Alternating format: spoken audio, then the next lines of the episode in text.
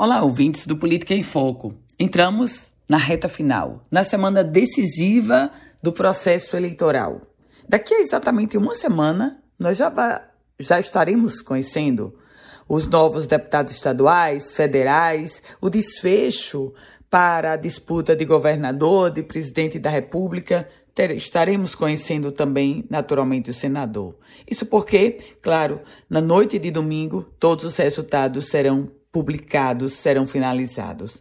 Meus caros ouvintes, e na reta final, na última semana do processo eleitoral, não pode ter nenhum erro.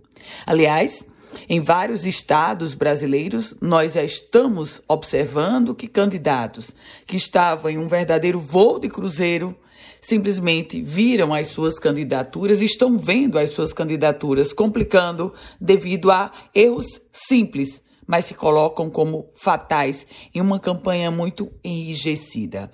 No caso do Rio Grande do Norte, não é diferente.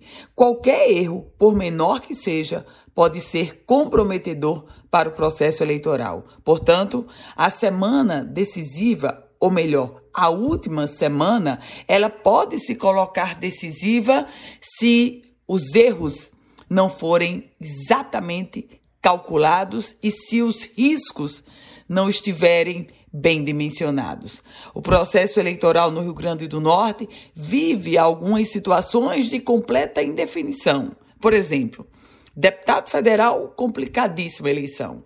Para deputado estadual, também um momento de incertezas, sobretudo pelo fôlego, e alguns candidatos ditos ou colocados como campeões que poderão nem chegar lá. A disputa para senador imprevisível. E para o governo do estado é de se considerar também a possibilidade que ainda poderá ter segundo turno. Eu volto com outras informações aqui no Política em Foco com Ana Ruth Dantas.